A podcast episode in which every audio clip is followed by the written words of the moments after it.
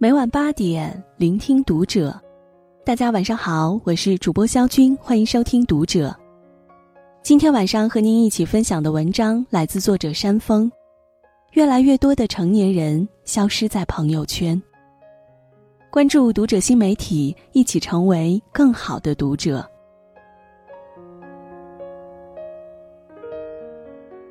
有天周末晚上，闲来无事，打开朋友圈翻看。翻了没几下，就翻到了前一天晚上的动态。微信通讯录里有将近一千好友。屏蔽了代购微商，再刨除一些设置为仅聊天的好友，竟然一天都刷不出来几条朋友圈。想起几个朋友很久没联系了，点开朋友圈，无一例外的都是三天可见。我忽然意识到，越来越多的成年人已经渐渐的淡出朋友圈了。不是不想说，是不敢说。从前的朋友圈不大，但很热闹，那里只有自己最要好的朋友，可以随心所欲的晒生活、发牢骚。今天天气很好，拍张照发朋友圈。吃到了好吃的店，赶忙在朋友圈推荐给大家。郁闷失落了，在圈里吐槽几句，就能得到很多好朋友的安慰。朋友圈就像自己的一片净土，每个人都在里面单纯的记录和分享自己的喜怒哀乐。但慢慢的，不同的人开始涌了进来，朋友圈从私密的后花园变成了公共的社交场。工作上的领导同事在朋友圈里尔虞我诈，几个不相熟的朋友天天阴阳怪气，上演着情感伦理剧。几年前的同学分享着朋友圈社交礼仪，看了之后竟然觉得有那么几分道理。人多了，发动态也不得不开始思前想后，发点和朋友聚会的照片，怕同事背后说闲话。受了委屈想骂几句，怕影响在客户心里的形象。生病了拍个化验单，怕别人觉得自己做作。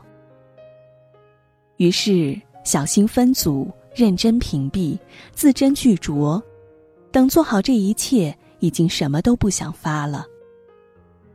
多说多错，算了吧。如今的朋友圈就像个线上社会，几百双眼睛盯着你。每一步都如履薄冰。何炅就曾在节目中公开表示，会表达自己的态度，但是也会担心有时候被人过度解读。郭敬明也说：“我现在也基本不表达了，除非工作需要，节目让我说什么我会说，平时微博上基本都不太会说自己的事了。”是不是像极了人们发朋友圈时的样子？早在二零一六年，就有调查报告显示，大约百分之三十六的人想要关闭朋友圈，还有百分之十四的人曾经关闭过朋友圈。二零一九年也有报告指出，有百分之三十的用户发原创内容朋友圈的频率降低了。私人社交领域和公共社交领域的界限越来越模糊，让朋友圈不再仅仅是自己的领地。人们害怕被人误会、被人议论、被人贴标签，于是都不说心里话了。生活不易，早已戒掉了情绪。我的大学同学安安曾经是个非常喜欢发朋友圈的人。上大学的时候，连窗台上积灰了这种事儿，他都能发一个。但是最近根本没有刷到他的动态。我点进他的朋友圈，只看到了一条横线，吓得我以为他把我删了。问他为什么不发朋友圈，他跟我讲了一件事：安安前两年结了婚，和老公一起还着房贷车贷。但那时候他还觉得生活没什么压力。去年他生了孩子，家里一下子多了许多开销。伴随着生理上的不适和心理上的压力，他患上了产后抑郁。偏偏这个时候，父亲病了，高额的医药费险些将他们小两口压垮。之后的日子可以说是鸡飞狗跳，每天带娃已经让安安心力交瘁，工作之余还得想着做点什么兼职，让家里过得宽裕一点儿。后来就把朋友圈关了，因为我发现没心思发朋友圈。安安笑着说：“我连抑郁都顾不上了，有点时间就在想怎么挣钱。”都说成年人的世界，除了长胖，其他都不容易。工作上的焦头烂额，家里的锅碗瓢盆，一桩桩一件件，根本不给人多愁善感的机会。孩子不会因为发个朋友圈就不哭了，钱也不会因为发朋友圈就来了。那么，在朋友圈里发泄情绪，除了散发负能量，没有太大的作用。自媒体人刘主任曾经说：“自从创业以来，他已经戒掉了情绪，或者说是尽力克制自己，不放大负面情绪，也不沉浸在无用的情绪之中。”他印象中崩溃大哭的时候，三年多来只有三次。最近一次还特意设了个秒表，哭三分钟之后继续干活。普通人也许没有这么夸张，但多少能体会到这种见缝插针式的崩溃。一个人成熟的标志之一，就是明白每天发生在自己身上百分之九十九的事情，于别人而言。根本毫无意义。不是所有人都能理解你的感受，都能给你恰到好处的安慰和指引。那么，唯有把情绪调成静音，才不至于被他绊住脚步。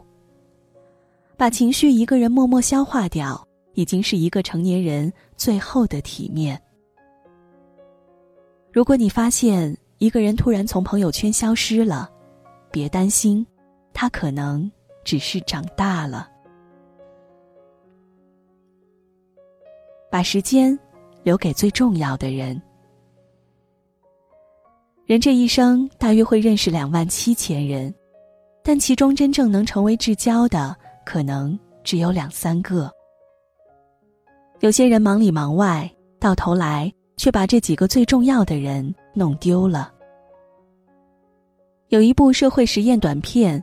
你手机里的常用联系人有几个？曾刷爆全网。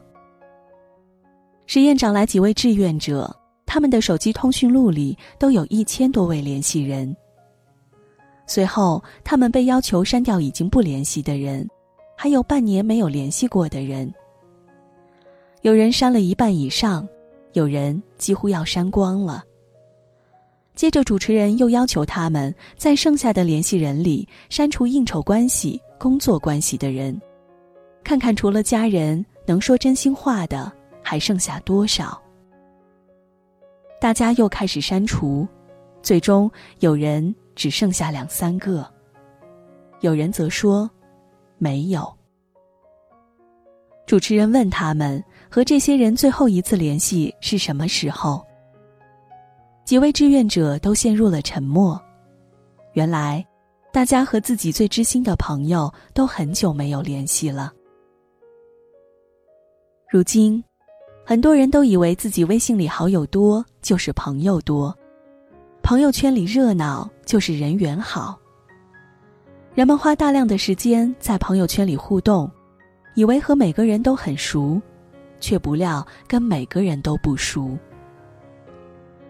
有人算过这样一道题：假设一个人的精力是一，分给一千个朋友，每个朋友平均只有一千分之一。其实这样跟谁都无法建立深厚的感情。太多的朋友，占据了人们大部分的精力，也抢夺了和最重要的人相处的机会。真正聪明的人都懂得把珍贵的时间留给身边最重要的人。有人说，不发朋友圈是因为把想说的话都私聊给了听得懂的人。越来越多的人在成熟的道路上明白了一件事：比起在朋友圈里光鲜亮丽，更重要的是把现实生活过得热气腾腾。想起记者问蔡康永，怎么看那些不发朋友圈的人？蔡康永说：“我宁愿相信他们把大部分的心力拿去对付真实的生活，我会恭喜他们。”找到了生活的重心。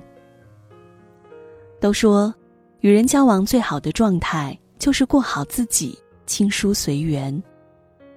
人们都渴望被理解，但遇到知音的概率何其渺小。学会自我消化，学会与自己相处，学会让生活充实而满足，是一种修行。人生重要的不是朋友圈里的人设。也不是发一条动态能获得多少点赞，而是真正把自己活得有声有色。就像有句话说的：“我不发朋友圈的时候是在认真生活，我发朋友圈的时候是在热爱生活。”愿大家圈里圈外都是美好。